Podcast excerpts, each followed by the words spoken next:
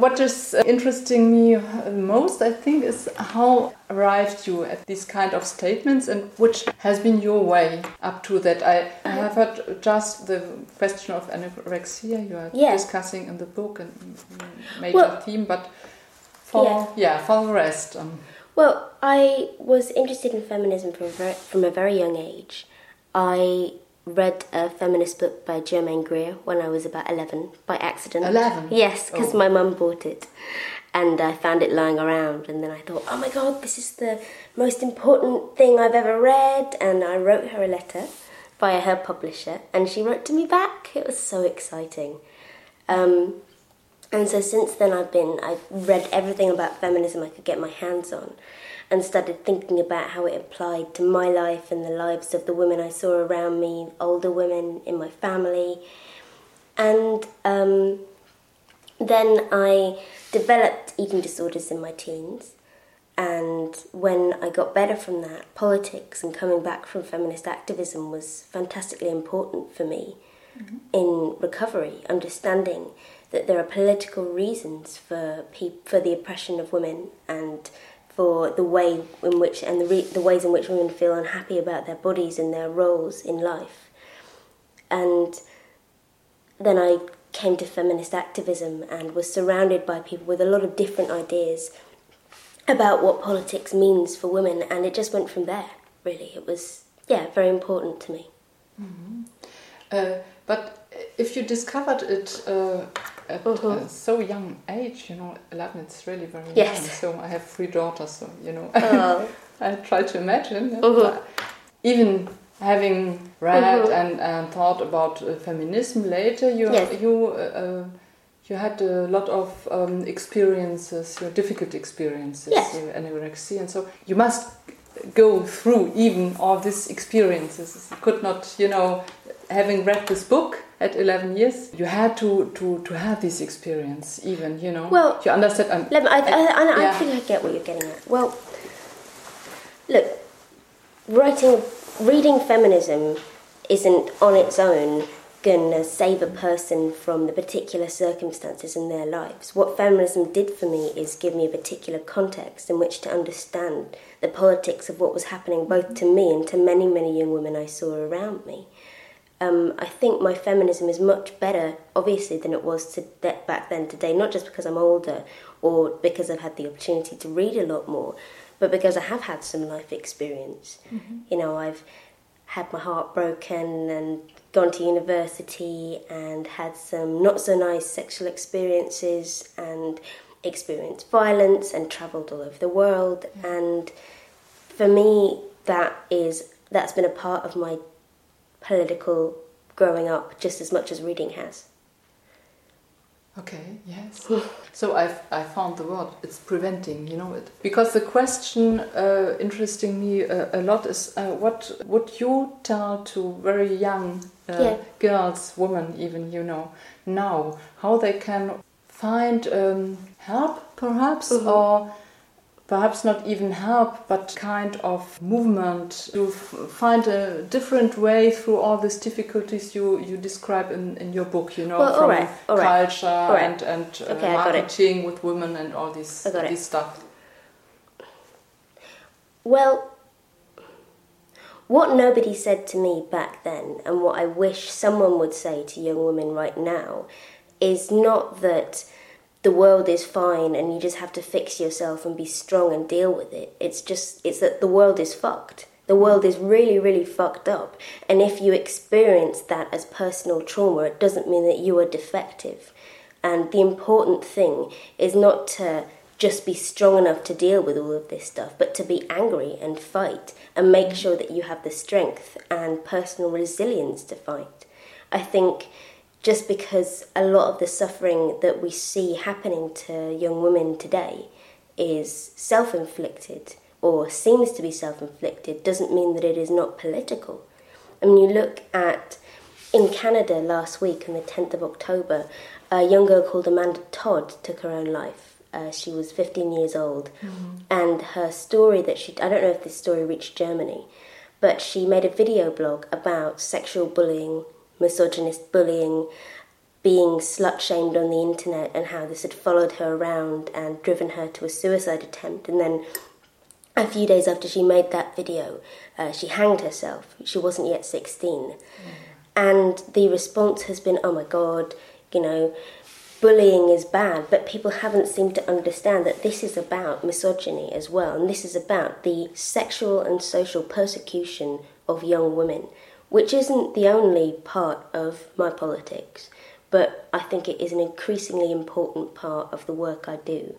I think the suffering and the political persecution that young women experience is getting worse, not better, particularly in schools and it has to be understood as just as urgent and just as messed up as the persecution of young queer people in school. Mm.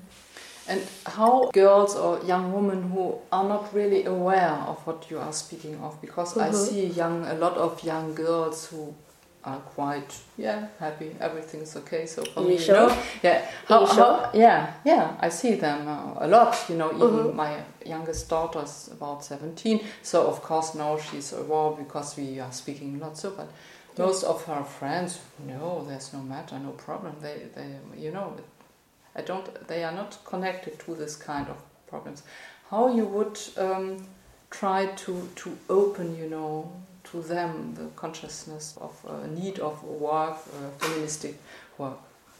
Um, firstly, I would question your um, conviction that life is okay for most teenage girls. I mm. think, uh, with great respect, you probably don't live with your daughter's friends and see what they go through on a day to day basis. I think it is incredibly hard to be a young woman. It's also hard to be a young man today. But I think feminism in general needs not just to talk to young women about the day to day political realities of their lives, but to listen to young women and to ask what it is that they would most want to change about the world they're mm-hmm. growing up into and what it is that they're finding most difficult.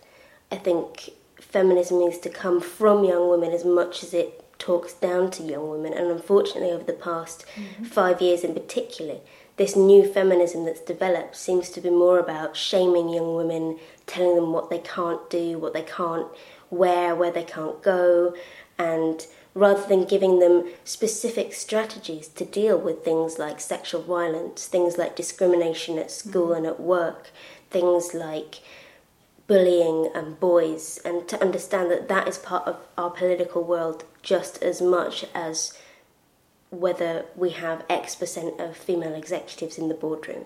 Mm. Yeah, I, I from my experience, I see that it's not uh, so easy to to you know to break the silence about a lot mm -hmm. of mm-hmm. things because it's uh, if it would be so clear for everybody, so you would not not have written the book, of course. Mm. You know, it's very tricking yeah. Like the mark with the capitalism is very tricky, you mm -hmm. know, with, with, even with young women who are not stupid, of course, yes. but it's tricky. So, and how you, you can break this, you know, if I see it, there are such a lot of, of uh, young women who follow yeah. this kind of shopping world, you will be happy.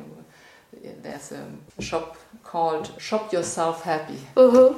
Of course, you, can yes. take it, uh, it in a situationistic way, even, you know perhaps ironic. So, but but not not not sure even you know. And even in Hamburg, you have this shop in an environment which is quite open, opposite, so near to you, mm -hmm. the mm-hmm. Red Flora. You know, you have this uh, Schanzenviertel. This is very uh, engaged uh, people. You think they must be, but you have this phenomenon uh, of of shopping every Saturday, and so how you how you can think we, we could find or you could find or this young woman could find a way to to understand to, to wake up a little more to this problem well look um, I think it's very easy to get down on young women and to say that just because they like going shopping, some of them, and just because they like dressing up and looking mm. pretty, then that they must be somehow unengaged with feminist ideas and unengaged with politics. And I would question yeah, that actually. Yeah. But I that's think, a big problem. no, know. I don't think it's a big problem. I you don't, don't think so? No, I don't think. I think you're. I think you're being actually quite patronising in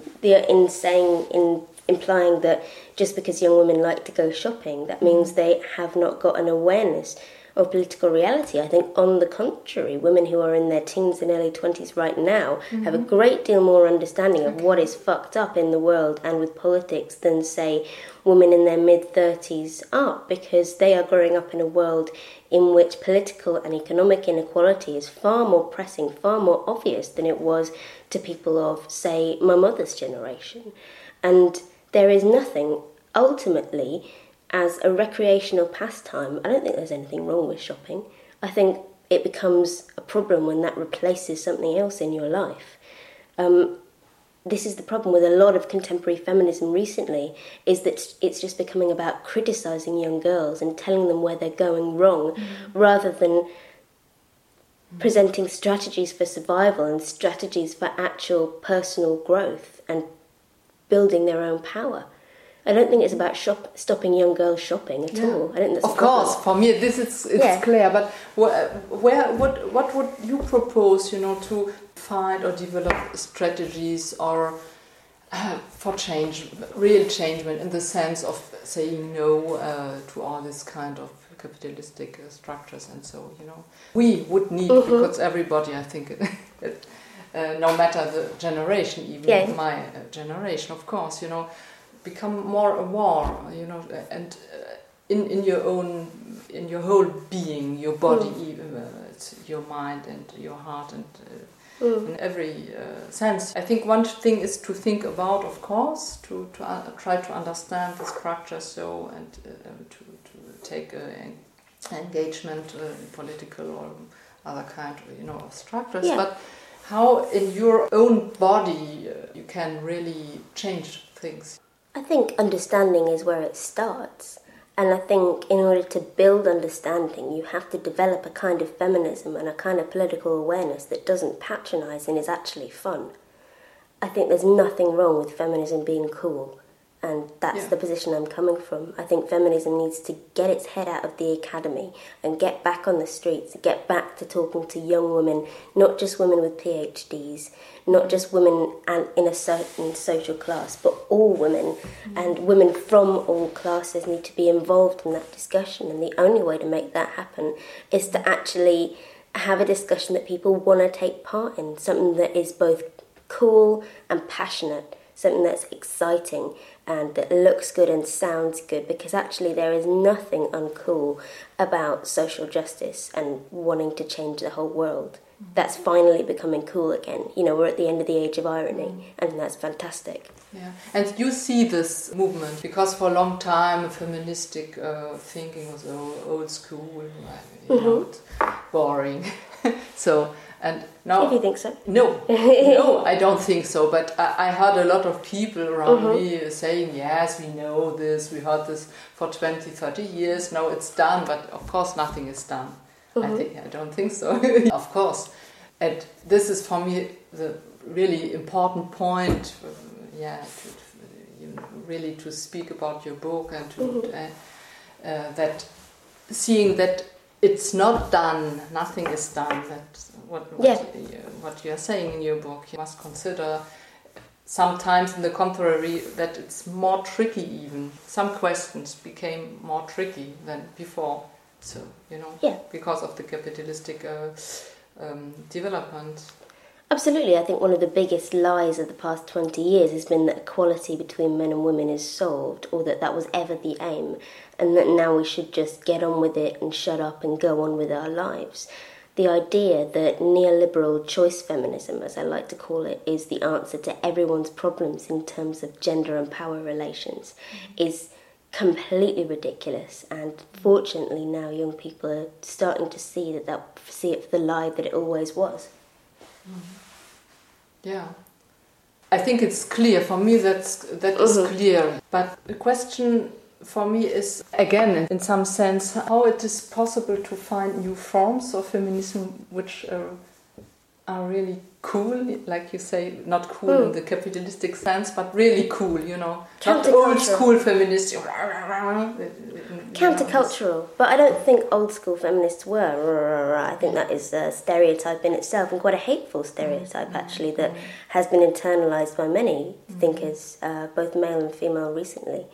Um, feminism was never about being you know, and angry. It's the and image. well, know, yeah, that is yeah. the image, but you've Yeah. just repeated it Yeah, to me. So, and. I, I found that quite offensive actually, in terms of somebody who sees themselves as part of a Mm. history of a proud history of feminist thought. Mm. One of the first things that's thrown in the face of anybody who challenges the perceived norms of gender and culture is, oh, you're ugly, you're angry, you're shouting, you're not a real woman, you're not a real Mm. person, and that is something that is has to be fought and it can only be fought with laughter and fun and style and i find it very depressing that you've just repeated it back to me i must say And your reaction to this, yeah, i've just You- given you my reaction yeah, okay. no, no, it was joke, you know. yeah. In which uh, sense you think now, from having written this book, I think it's mm-hmm. good success. It's thank you fine, yeah, of course. So uh, I think not only in Germany, it's, it must be in your country and uh, other countries too. So, what are your uh, plans now to go further? well i'm well, i'm working on another book a bigger book which is far more developed um, because uh, although I'm pleased with many of the ideas in this book, I did write it when I was 23. I write it. I wrote it quite fast. The world has moved on since then, and uh, the theme of the book is the sexual counter-revolution, the backlash against sexual freedom and reproductive freedom, and it pays much more attention, as well as to women's rights, to the situation of men and masculinity. Um, I also work as a reporter and a columnist, and I've spent the last year uh, following the Occupy movement and various countercultural political movements, and I will continue doing that, Yeah. I guess. Uh, okay. And how, how you uh, you find a balance uh, writing you or you find the Mhm. balance uh, between writing and making all this following all these projects this plan so on or you are working at the university too you No, no, no, I'm- to, to continue to No, I've not. I've not been a student for many years. Yeah. I would like to go back and study, but at the moment I don't have time, so I'm just cramming in as much reading as I possibly can. yeah of course Um, I make most of what I do involves writing, and I travel in order to write. I live in order to write, and that's what I mean. That's what I do. I'm a writer, and that's that's how your I yeah, yeah of course. That, but that's just for me. Um, I'm not. It's not my role to set out a manifesto for how feminism should look and how women's activism should look. Okay. Uh, I think it's it would be very presumptuous to, to say something like that at you know 26, especially when being a journalist means that I can't be as active as I would want to be as an activist.